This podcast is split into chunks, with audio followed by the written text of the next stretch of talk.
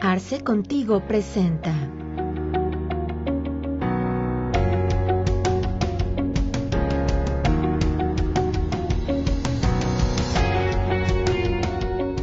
¿Qué tal? Bienvenidos a nuestra sesión del día de hoy. Espero que todos se encuentren muy bien. El día de hoy vamos a tocar el tema sobre la, la conferencia número 109 de la Organización Internacional del Trabajo, que se llevó recientemente en el mes de junio y que, bueno, tiene la característica de, pues, bueno, ser la, primer, la primera vez que se sesiona de manera virtual por evidentes consecuencias de la pandemia que vivimos a nivel mundial y que además fue dividida en dos sesiones, ¿no? Una parte en el mes de junio y otra más que se va a llevar a cabo en los meses de noviembre y diciembre de este año. Y resulta muy interesante platicar sobre este tema porque se, la Organización Internacional del Trabajo nos trae temas de mucha relevancia para la vida social y la vida laboral en todos los eh, países que, que son miembros de esta organización. Para poder platicar el tema a fondo y poder analizar un poquito más sobre los temas que se trataron y las consecuencias que se han venido generando a raíz de esta sesión, pues tenemos el día de hoy el gusto y el orgullo que esté con nosotros el doctor Oscar Guevara, a quien le doy la más cordial bienvenida. Doctor, muchas gracias por el tiempo. ¿Cómo se encuentra? Con el gusto de saludarte, como siempre. Aprecio la, la, invitación, Alex, y bueno, pues este, cada vez va siendo muy nutrido el, grupo eh, que, va siguiendo estas, estas cápsulas, que va siguiendo también pues estos cursos, y, realmente pues eso me emociona y pues toca efectivamente, como, como bien lo comentaste hace un momento, pues hablar acerca justamente de, de la 109 ABA, Conferencia eh, Internacional de Trabajo, llevada a cabo hace, hace aproximadamente dos meses, ¿verdad? Es mes menos, mes y medio más o menos. Entonces, este, pues muchas gracias nuevamente, Alex, por, por darme esta, esta oportunidad. Al contrario, doctor, muchas gracias a usted por, por compartir con nosotros este, este día. La verdad es que eh, analizando un poquito el tema sobre lo que íbamos a, platicar en esta sesión, eh, pues, la verdad es que la, la, las actividades que lleva a cabo la Organización Internacional del Trabajo resultan de verdad muy, muy interesantes al respecto de pues, la vida empresarial y es justamente lo que nosotros hemos estado eh, tratando de transmitir en todas estas sesiones que hemos llevado a cabo a lo largo del inicio de este programa de Arce Contigo, hemos como tratado de impulsar el hecho de que el empresario, de que el profesional se mantenga en una constante capacitación y en una constante investigación a efectos no solamente de lo que de lo que ya tenemos vigente, de lo que ya está sucediendo actualmente, sino que este tipo de sesiones nos permiten como ver hacia dónde se está moviendo el mundo laboral y resulta, la verdad es que muy interesante. Nada más como, como precedente y para las personas que, que no, no conozcan acerca de la Organización Internacional de Trabajo, pues básicamente lo que, lo que es, y repito, para poner como un, un marco conceptual muy rápido, esta organización lo que hace es que ah, permite o, agrupa a diferentes países, a diferentes eh, representantes empresariales y representantes de trabajadores y, debaten a través de unas comisiones tripartitas pues las cosas que están sucediendo a nivel social y a nivel laboral en todo en todos los países que forman miembros de esta. Y que evidentemente de ahí se nutren todos los demás países y pues, nos permiten en muchos casos inclusive llegar a una una misma línea de, de, este, de trabajo para, bueno, la colaboración mundial, ¿no? Que es básicamente lo que se está, lo que se está buscando en este sentido. Entonces, solamente como preámbulo, doctor, me gustaría que nos pudiera usted comentar acerca de que, bueno, esta sesión, la sesión número 109, con esas características especiales de ahora ser en línea, de ser dividida en dos partes, pues, ¿qué temas se trataron? ¿Cómo estuvo? Y, y pues, bueno, saber sus comentarios al respecto. Con gusto. Eh, en, efecto, Alex, pues eh, importante eh, esta Organización Internacional del Trabajo, que dicho sea de paso, evidentemente es un brazo que, que, se genera una línea de acción por parte de la propia Organización Internacional del Trabajo. Son 187 naciones los que conforman esta OIT. México es, parte, desde luego, de, este pacto comunitario global y, los acuerdos que se llevan eh, en, cada una de las sesiones, eh, pues eh, estamos hablando de que pues ya son 109 conferencias internacionales y, las decisiones que se llegan a adoptar en cada asamblea general, pues evidentemente obliga a los estados-nación que, forman parte de este pacto comunitario, este, digo, lo obligan justamente a estar y pasar por esos convenios o esas convenciones internacionales. De ahí que sea efectivamente muy importante en, la parte eh, normativa, sobre todo para los que somos amantes del conocimiento jurídico, pues que a través de estas convenciones eh, internacionales que tienen eh, una fuerza obligatoria de, vinculación en términos del artículo 133 de la propia Constitución, en la que establece que los eh, tratados internacionales celebrados por el presidente de la República y ratificados además por el Senado, pues será la ley suprema, ¿no? Que se encuentran inmediatamente por debajo de la Constitución, pero por arriba de cualquier eh, ley federal o cualquier ordenamiento general. Y en ese sentido, no importa si está o no está actualizada la ley federal del trabajo o la ley del Seguro Social o la ley del Infonavit, eh, cuando se trata de, convenciones internacionales, bueno, pues este, son los primeros instrumentos que deben de, valorarse, de respetarse. Y bueno, por vía de consecuencia, sin duda, el marco eh, secundario, el marco normativo secundario se irá acoplando y se irá eh, reformando de manera paulatina. Lo mismo que pasó con el, el TMEC, el Tratado de Libre Comercio con América del Norte, eh, en el que en el anexo 23 en su momento se, llevó a cabo a, finales este, del, 2000, eh, del 2018, eh, se vino a, generar el reconocimiento por parte del Estado mexicano de todo ese anexo 23, estoy hablando como un ejemplo, y, meses después se lleva a cabo la reforma a la Ley Federal del Trabajo, medio año prácticamente después. Entonces, esto justamente es lo que, lo que, lo que hacen los organismos internacionales. Entonces, no dudemos que las conclusiones y los acuerdos tomados en esta Asamblea General de la Organización Internacional del Trabajo también tenga efectos eh, eh, en unos meses más. Eh, ¿De qué se habló en, ese momento? Bueno, pues evidentemente acerca de la pandemia, la COVID-19 y la protección social fueron, pues evidentemente los principales debates de, la sesión eh, que se celebró ahí en, junio. Eh, decirte que, el impacto justamente de, la COVID-19 en el mundo del trabajo, pues ocupó un lugar preponderante en el segmento de, esta eh, conferencia internacional eh, del trabajo, que, efectivamente, además, dicho sea de paso, también fue virtual por, eh, obvias razones. Y bueno, pues adoptaron conclusiones en materia no nada más de, la, de la protección social y de la aplicación a las normas internacionales de trabajo, sino que también hubieron resoluciones de emergencia eh, en países como, como en el caso de Neymar, ¿no? Eh, ya, ya platicaré brevemente a qué, a qué se refirió. Eh, en este sentido, debo, debo decirles que, como lo establece Guy Ryder, que es el director general de la Organización Internacional del Trabajo, en esta lámina que les estoy compartiendo, pues sin duda el déficit mundial del empleo aumentó en 144 millones de puestos de trabajo en el 2020.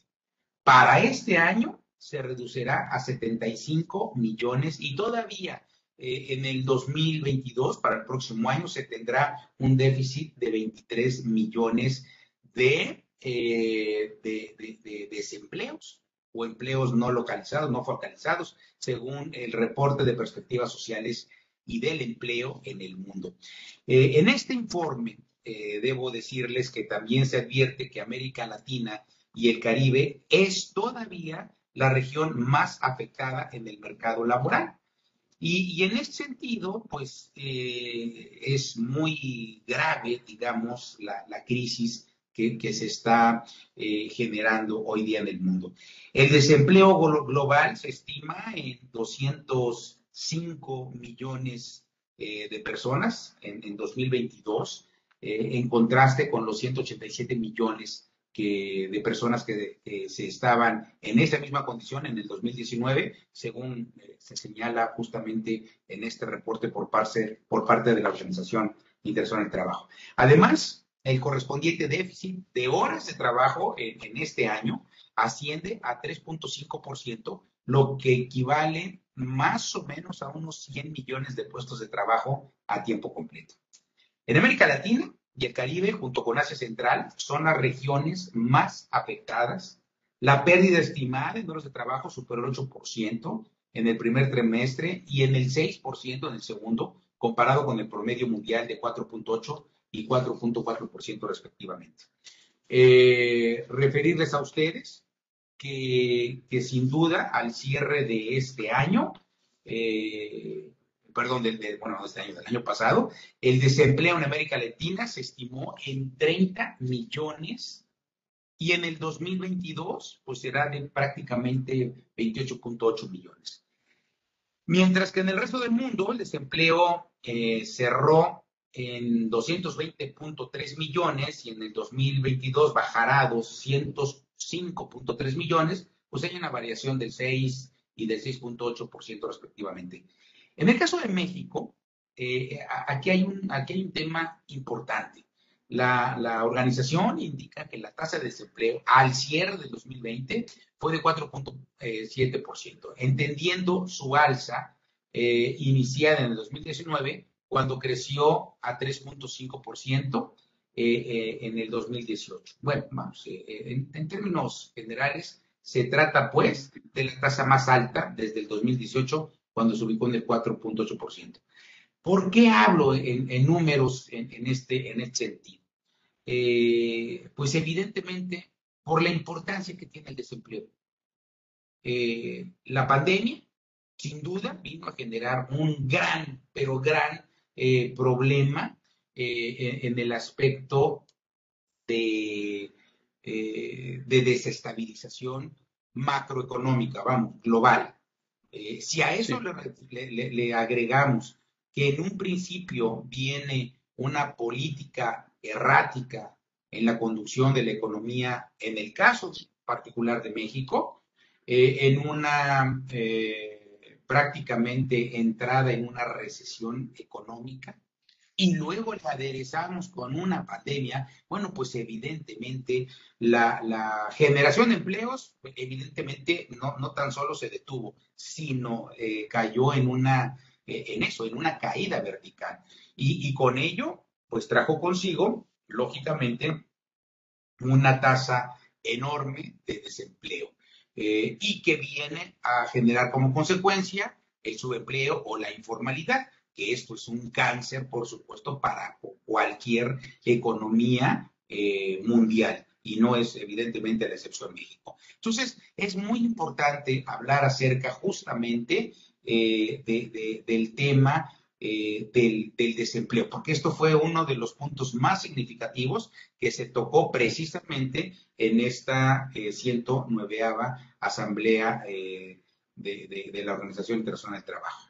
Ahora, pero un tema también importante, o sea, si de por sí estamos hablando que en el caso del desempleo es crítica eh, el, propio tema, bueno, pues con más se, eh, se agudiza eh, precisamente porque esta pandemia pues impactó tanto en la educación de las nuevas generaciones eh, amplió la brecha digital entre aquellos que medio conocemos la parte del Internet y aquellos que ni siquiera tienen acceso a temas digitales. Y bueno, pues en el caso de las mujeres tuvieron menos tiempo de tener un empleo remunerado, obviamente debido al, confinamiento, debido al cuidado que se tiene evidentemente con la familia. Eh, si bien eh, hay señales de recuperación en algunos mercados laborales, obvio, los nuevos empleos son de baja calidad. Ahí no hay, y, como lo dijo este, Guy Ryder, y los próximos dos años no van a ser suficientes para recuperar el empleo perdido. En esta construcción se necesita generar un empleo productivo, se señaló justamente en este, en este propio informe. Y, y bueno, ¿qué hacer? pues hay una eh, estrategia de recuperación que, al final del día, pues eh, habría que, ver si efectivamente se lleva a cabo esta estrategia de recuperación. Son cuatro puntos muy eh, trascendentes e importantes y que efectivamente algunos, no todos, pero, pero sí este, tres de cuatro se encuentran en la agenda, en la agenda política nacional aquí en México. Entonces, eh, el promover el crecimiento económico eh, de base amplia y crear empleo productivo, el apoyar los ingresos de los hogares y la transición en el mercado de trabajo, el fortalecer los fundamentos institucionales necesarios para un crecimiento y un desarrollo económico inclusivos, sostenibles y resilientes, y además utilizar el diálogo social para formular estrategias de recuperación centrados en lo humano. Esta estrategia de recuperación debe estructurarse en torno a estos principios de recuperación. Así, pues, eh, sin duda, es como pudiera en un momento dado generar eh, pues algún tema eh, de manera muy, muy específica para poder alcanzar una recuperación económica. debo decirles que, en, la, época marcada por el COVID-19, el gran reto en, pos de la propia organización, cuando me refiero a organizaciones, la, la Internacional del Trabajo, es eh, encontrar la toma de, o, más bien la forma en cómo se protege uno del virus. A, todos, a nuestras familias, conservar los empleos y para los responsables políticos, es decir, para los gobernantes, en el caso concreto, eh, pues ya saben quién, eso se traduce en superar la pandemia sin a la vez causar daños irreversibles a la economía. Con 3 millones de infecciones, de, infecciones, alrededor de más de 250 mil víctimas mortales del virus hasta la fecha a nivel mundial y con una previsión para mediados del año de una pérdida equivalente a, ya lo dijimos, a más de 300 millones de puestos de trabajo en el mundo, lo que eh, hay en juego, pues evidentemente no tiene precedentes. Eh, referirles que se busca eh, las mejores soluciones y, en aras de ello, pues los gobiernos continúan escuchando a la ciencia, aunque algunos desdeñan a la misma.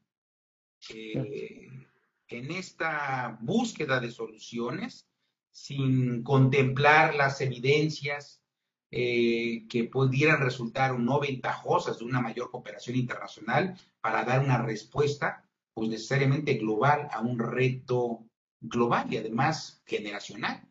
Eso es eh, eh, el tema de, de, los enlaces internacionales. Ese es el tema de la cooperación internacional, la que dicho sea de paso, México se ha visto rezagado enormemente.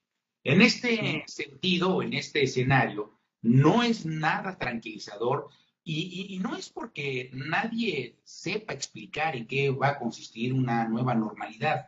Parece que será dictada por las limitaciones impuestas por la pandemia y, no por nuestras elecciones y preferencias.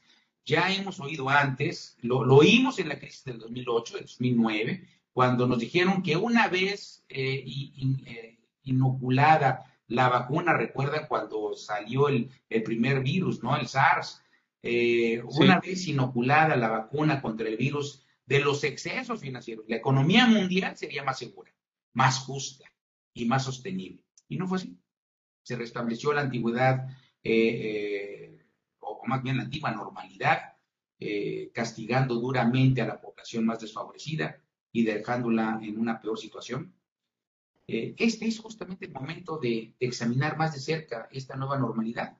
Y para comenzar la tarea de formar una normalidad mejor, no tanto para los que ya tienen mucho, sino para los que tienen demasiado poco. Esta pandemia ha revelado de la manera más cruel la extraordinaria precariedad y las injusticias de nuestro mundo laboral.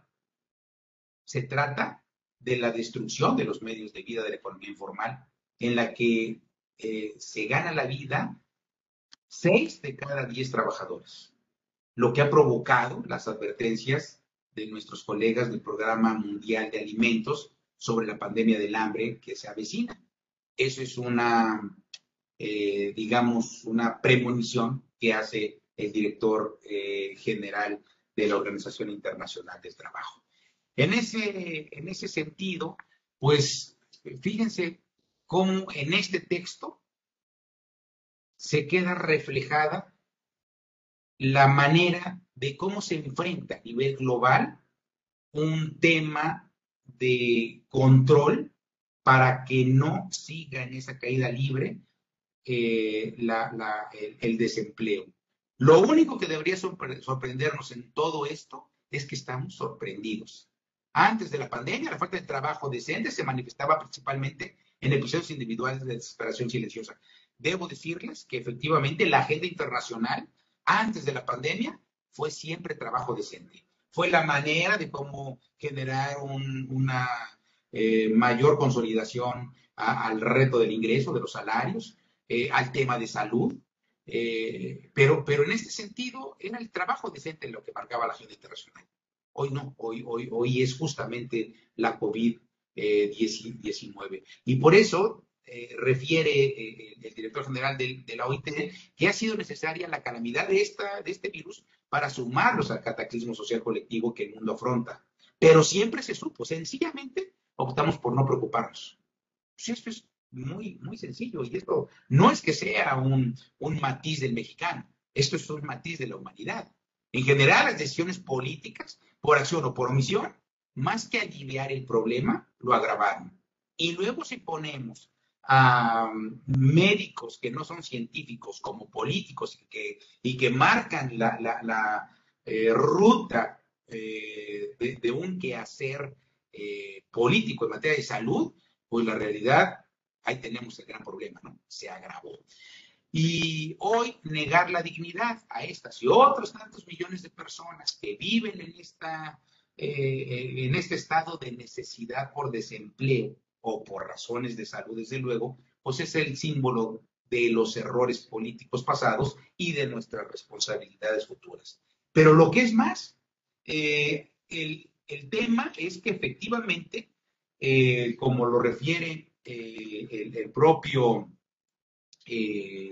director de la OIT, es que en, este, en este contexto, fíjense cómo, cómo cierra diciendo que esperemos que el Día del Trabajador del próximo año, la emergencia de la COVID-19 haya quedado atrás, pero tendremos, tendremos ante nosotros la tarea de forjar un futuro de trabajo que resuelva las injusticias que la pandemia ha dejado al descubierto, junto con otros retos permanentes, imposibles de postergar, la transición climática, digital y demográfica. Y en este sentido es como se define la mejor o, una normalidad mejor que ha de ser el legado perdurable de la emergencia sanitaria por la que atravesamos desde el 2020. Entonces, eh, eh, con este discurso eh, inicia la apertura a esta cumbre sobre el mundo del trabajo en esta 109 reunión de la OIT. los días 17 y 18 de junio se celebró esta cumbre en la que intervinieron líderes mundiales y representantes de organizaciones de trabajadores y de empleadores, así como de las Naciones Unidas. Entre ellos, como lo vemos en esta gráfica, se encontraba el Papa Francisco, el presidente de la República de Corea, Moon Jae-in, el primer ministro de Portugal, Antonio Costa, el presidente de los Estados Unidos, John Biden, el presidente de la República Democrática del Congo, Félix Tshisekedi. Eh, y como lo vemos aquí, pues la cumbre se centró principalmente en la necesidad de dar una respuesta global a esta crisis de la pandemia y en la acción necesaria para construir un futuro laboral mejor.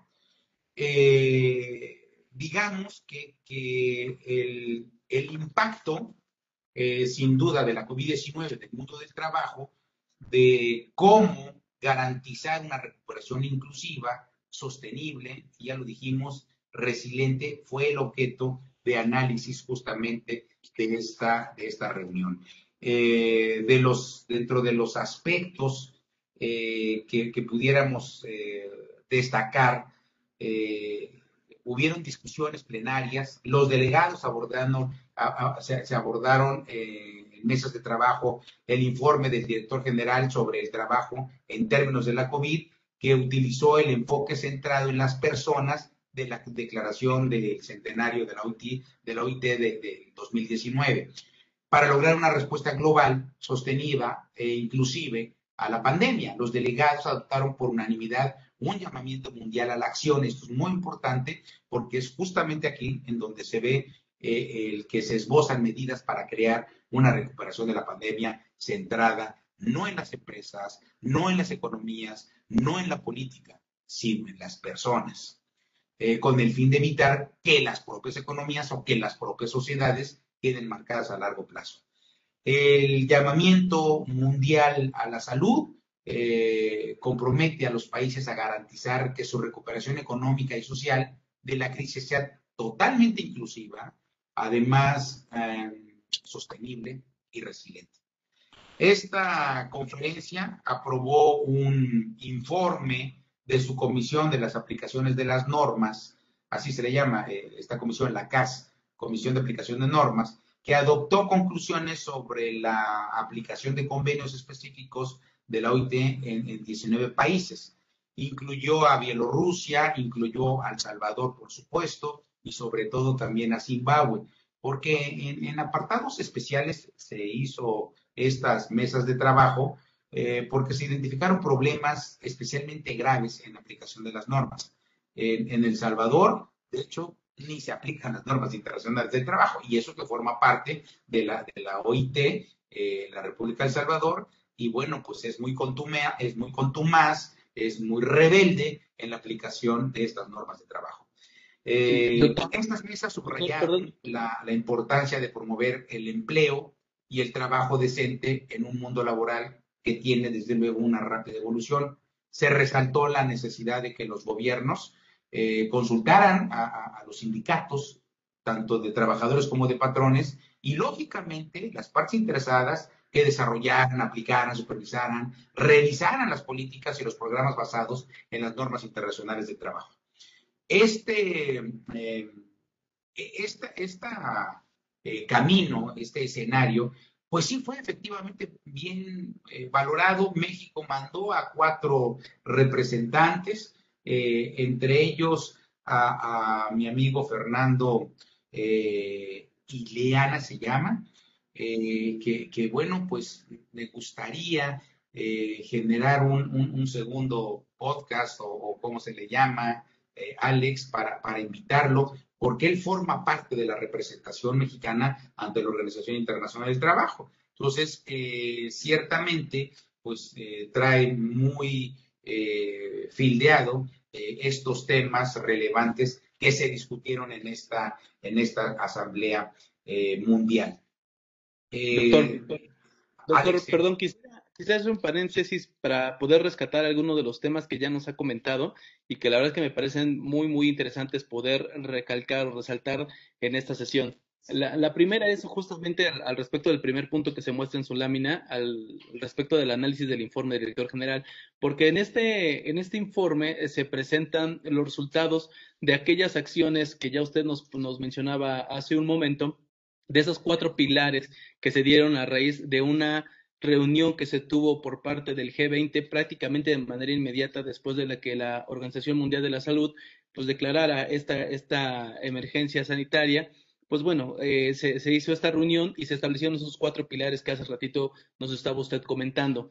Lo que me llama muchísimo la atención y vale mucho la pena resaltar es que dentro de estos cuatro pilares eh, está, por ejemplo, uno de los más importantes es hacer el tema de los estímulos fiscales, ¿no? En apoyo justamente a las a las empresas, porque resulta obviamente muy interesante en el proceso, justamente estos que, nos muestra usted ahorita, eh, el tema es proteger evidentemente como prioridad la salud, eh, proteger a la población, pero el reto es eh, promover o, cuidar que la economía, pues bueno, no se, no se desgaje, ¿no? Y que no, no caiga de manera precipitada como, como ha estado sucediendo quiero hacer mención específicamente del tema de los estímulos fiscales, porque a pesar de que en el informe señala que a nivel este, global los miembros de la OIT han estado o se han aportado básicamente en estímulos fiscales poco más de 16 billones de dólares, ¿ok?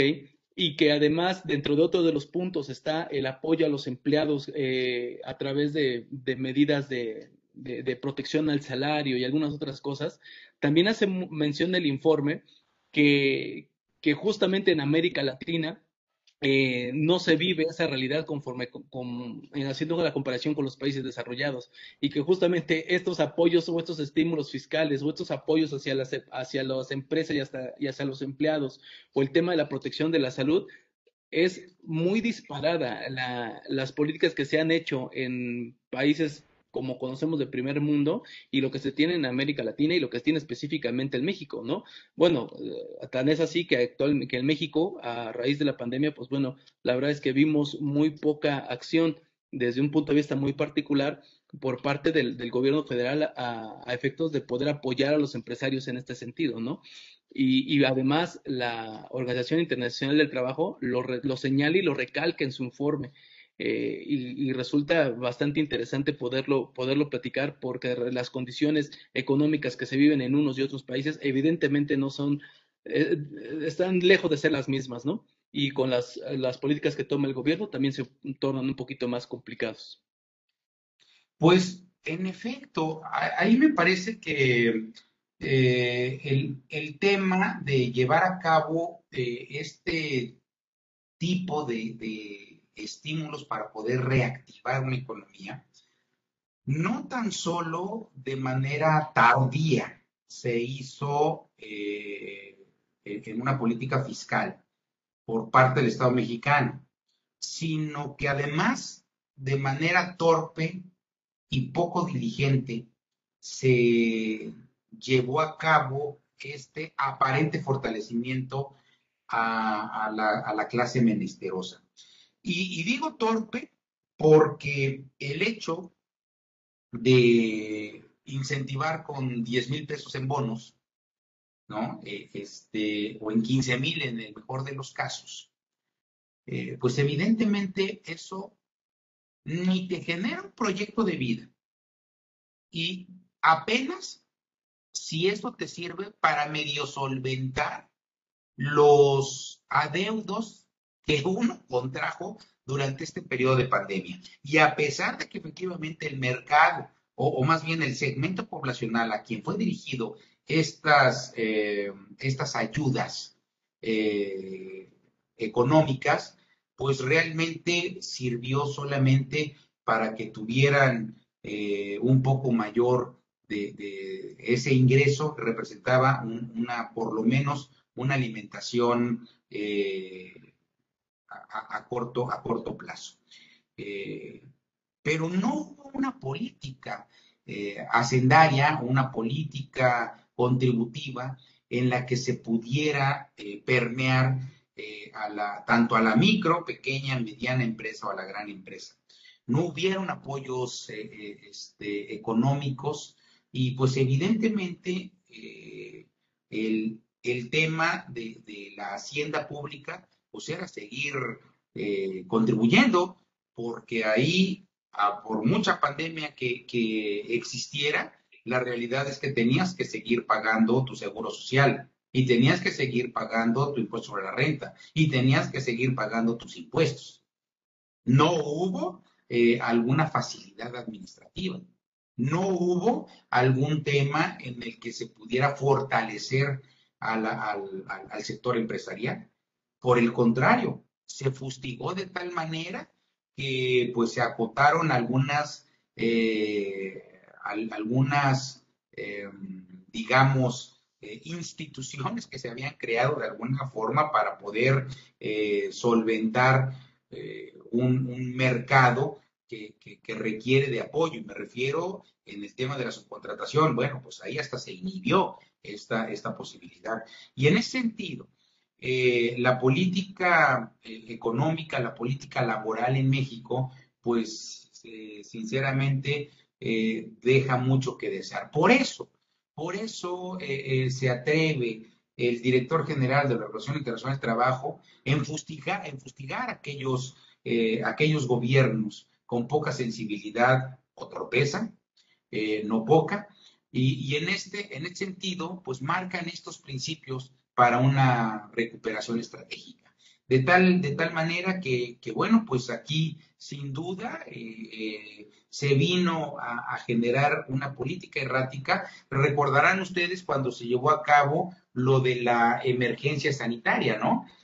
cuando dijimos que, en el caso de las emergencias sanitarias, que sí lo contempla la Ley Federal del Trabajo, pero por una cuestión técnica, pues simplemente en lugar de decir emergencia sanitaria, se puso eh, contingencia sanitaria, concepto que no contiene la Ley Federal del Trabajo, porque si se hubiera dicho emergencia sanitaria, bueno, pues en ese sentido, eh, evidentemente el patrón estaba obligado a pagar hasta 30 eh, este, 30 días eh, a, un salario mínimo, ¿no?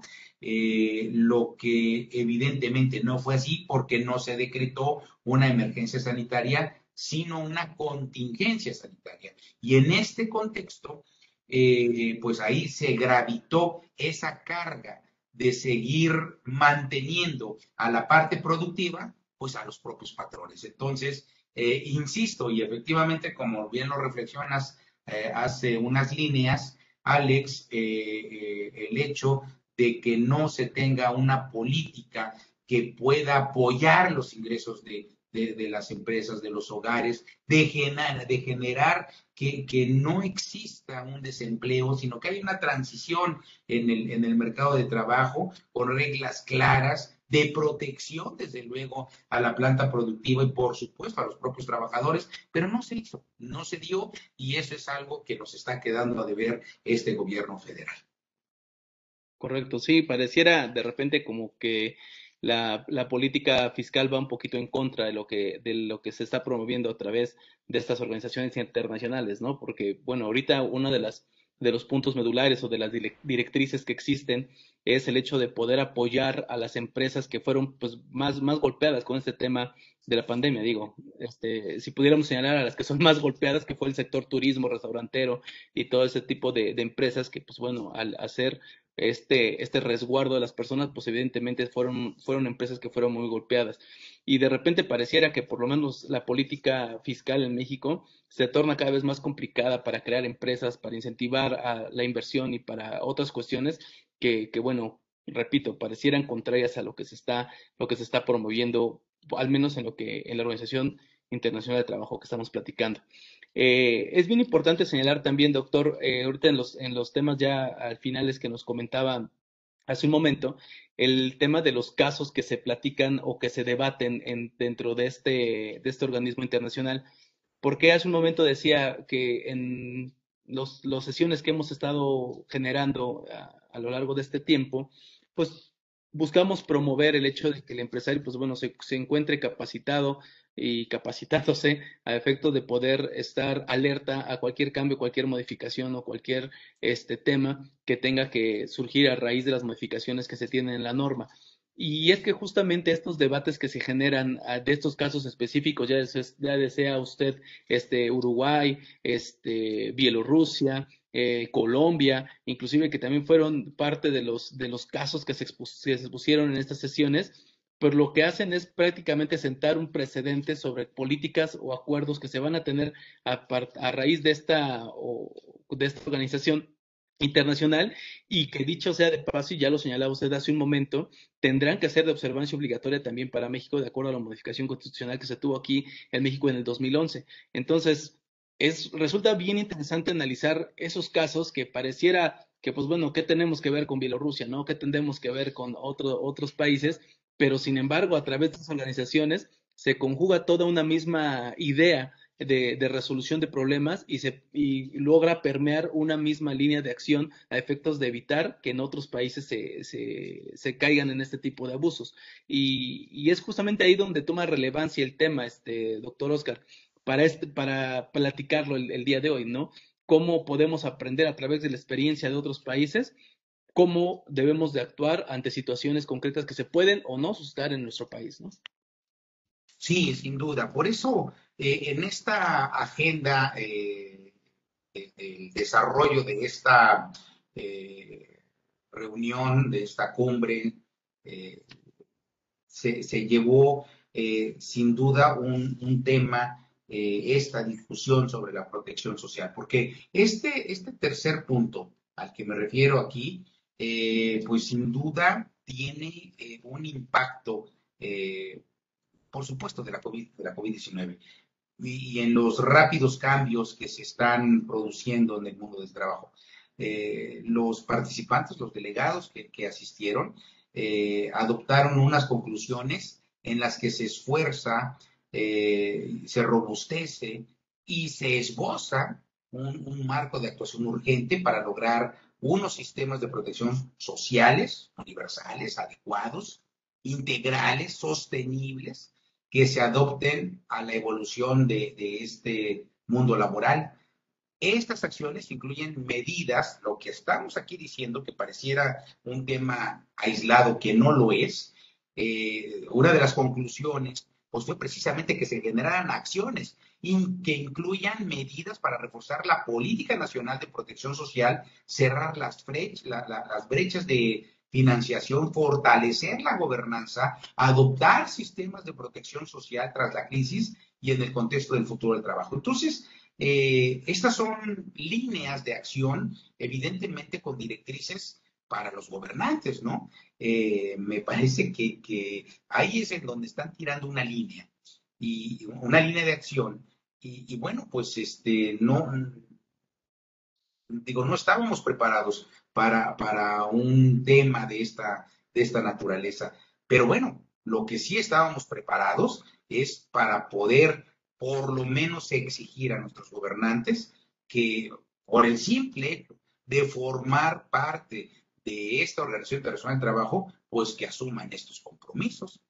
que también los, los propios delegados adoptaron una resolución de emergencia, bueno, ya les estábamos comentando, ¿no? Sobre, sobre Neymar, eh, en la que se pide la restauración de la democracia. Acuérdense que, que el año pasado tuvo ahí un, un conato de, rebeldía y bueno, pues este, se, se levantó ahí eh, un poco en armas y, hubo un golpe de Estado y en ese sentido, pues sí hubo ahí un tema muy específico para la restauración de la democracia para que se restableciera el gobierno civil, bueno, en fin, para que las detenciones arbitrarias y las violaciones de los derechos humanos y la restauración a los principios y a los derechos eh, fundamentales, eh, los derechos humanos, eh, pues se pudieran restablecer, ¿no? Y entonces se pidió, obviamente, al Consejo de Administración de la OIT que supervisara esta situación de Myanmar y que se hiciera ahí un seguimiento de la aplicación de esa resolución.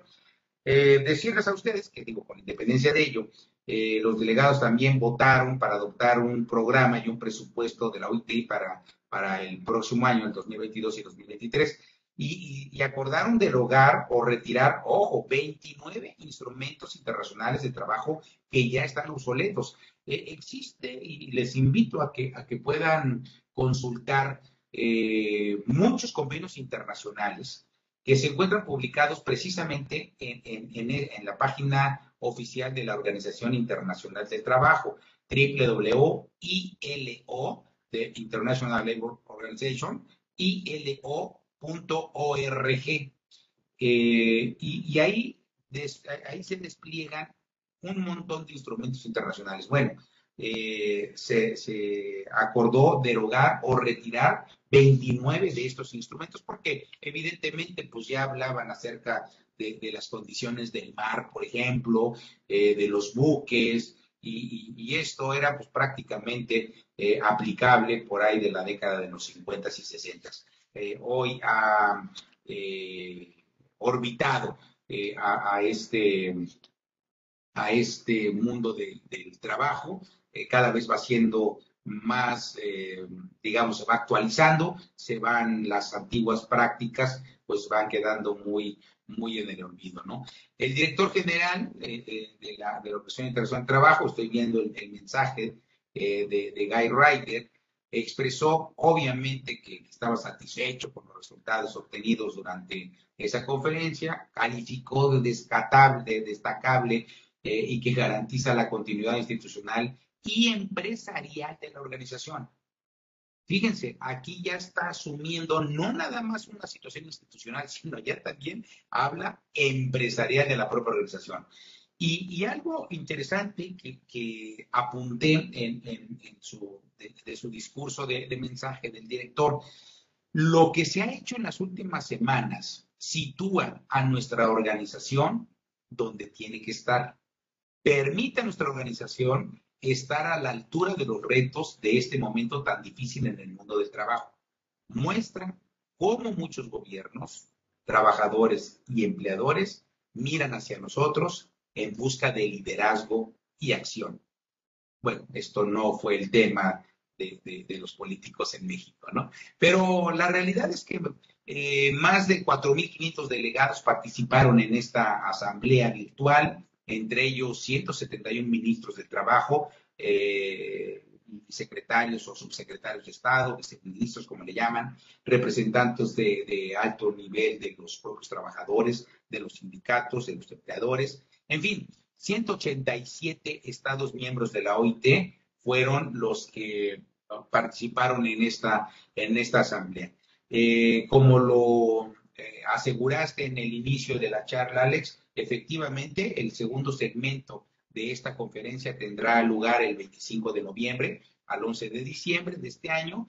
Y bueno, pues el orden del día va a incluir algunos temas sobre las desigualdades, eh, el propio mundo del trabajo, así como sobre las competencias y el aprendizaje permanente, es decir, la capacitación y el adiestramiento. Parecieran temas que son muy, muy lejanos, eh, porque se encuentran eh, justamente en, Suiza, es en donde se encuentra la sede de la OIT, pero no, no es así, digo, tan, tan es cercano que, este tipo de, aprendizaje permanente, como así le llama la Organización Internacional del Trabajo, en México lo conocemos como capacitación, adiestramiento y productividad, y que además existe un apartado todo un título en la Ley Federal del Trabajo que obliga a los patrones a darlo. Entonces, pues este, no son temas, insisto, ajenos, sino al contrario, son de, de, de, hoy, de hoy por hoy. Eh, que es cierto, este, este, tema, este tema del aprendizaje permanente, pues ha quedado como que eh, de cierta manera echado a un lado. Eh, pero bueno, quiero decirles a ustedes que mm, se han detonado eh, sendas visitas o inspecciones de, la Secretaría de Trabajo y Protección Social precisamente para vigilar el adecuado cumplimiento en materia de capacitación, adiestramiento y productividad. Y en ese sentido, esta, este nuevo viraje, precisamente como se abordará a finales de este año, no tengan la menor duda de que a partir del siguiente sea materia precisamente del quehacer cotidiano de la Secretaría de Trabajo para estar viendo ahora sobre el cumplimiento en materia de aprendizaje, en materia de capacitación y adiestramiento, en materia de competencias, eh, en materia de desigualdades, en fin, eh, esta agenda que nos estaría marcando a finales del próximo año, como la que marcó eh, hoy día, pues sin duda eh, tendrá una repercusión eh, en tres, cuatro meses después.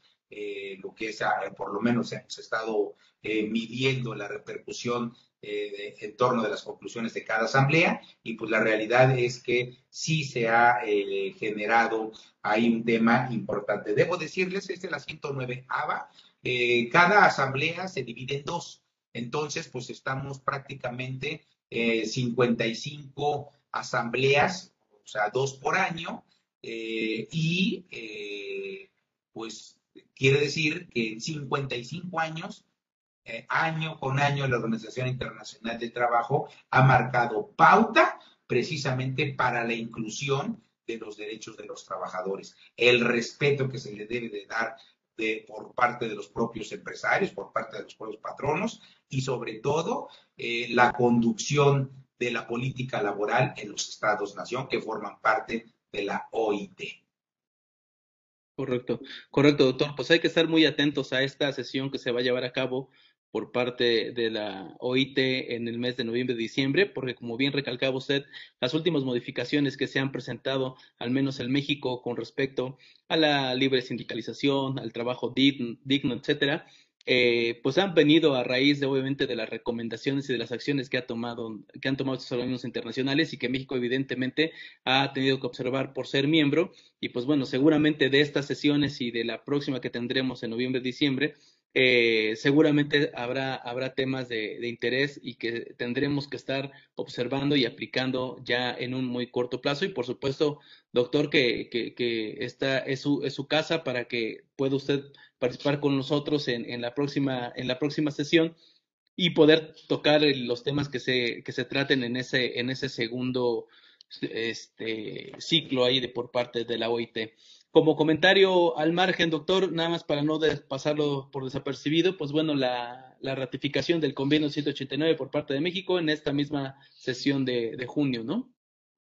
Bueno, es muy importante, de cualquier, de cualquier manera, pues el, hecho de, de, haberse llevado a cabo el, el derecho a la, a la, sindicación, a la libre sindicación, a la democracia, eh, para que se pueda elegir libremente a través de un voto directo, secreto, por parte de los trabajadores, de quienes desean que sean su, su, líder, su cabeza, eh, eh, en, en, aras de la protección de sus derechos, eh, que son los que conforman precisamente los comités ejecutivos de los sindicatos. Bueno, pues aquí sin duda esta, esta convención, este convenio 187, pues viene a dar eh, precisamente cuenta de ello, ¿no? Entonces, eh, hay algo muy, muy cierto, Alex, eh, que pues tiene que, fortalecer el, quehacer del, empresario. Eh, en, justamente en aras de este viraje que, que hoy día las autoridades internacionales están dando a, estos derechos eh, sindicales, a, estos, a esta democracia sindical, de la que evidentemente ya se dio cuenta con la reforma del 2019 que tuvo la Ley Federal del Trabajo. Bueno, pues aquí es importante que ahora los sindicatos se pongan las pilas para que empiecen a generar su protocolo de legitimación de los contratos colectivos de trabajo ante la Secretaría del Trabajo y Progreso Social, que no es más que, que la obtención de una especie de registro eh, y de autorización para operar que tengan o que deban obtener por parte de la Secretaría del Trabajo.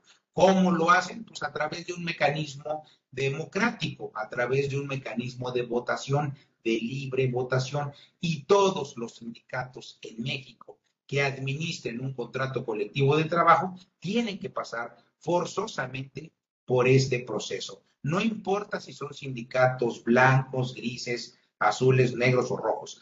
Eh, eh, en realidad, todos los sindicatos que, que, estén administrando un contrato colectivo de trabajo, insisto, tienen que pasar por este proceso. De tal manera que eh, sean sindicatos de empresa, sean sindicatos locales, gremiales, de industrias, eh, de, oficios varios, eh, nacionales, al final del día, pues tiene que, insisto, que, llegar a, generar ahí un tema muy importante de, de, democracia sindical. Y esto no es otra cosa más que precisamente el producto de lo que se vino a reflejar en estos eh, organismos internacionales. Este es el alma medular de ese convenio 187 del que tú citas.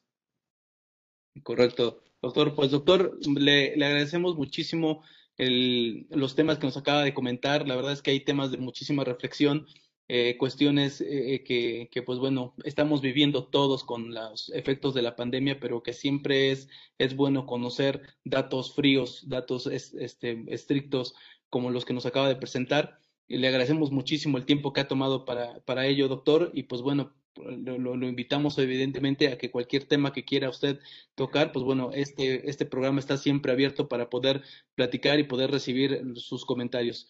Eh, le agradezco muchísimo el tiempo, doctor. Al contrario, Alex, muchas gracias y pues un fuerte abrazo a todos los que nos siguen. Gracias. Muchísimas gracias y agradecemos a todas las personas que nos hacen favor de seguirnos en nuestras redes sociales y pues bueno, los invitamos a que sigamos compartiendo información con valor como la que acabamos de escuchar el día de hoy. Muchísimas gracias y hasta la próxima. Hasta la próxima. Te invitamos a seguirnos en nuestras redes sociales.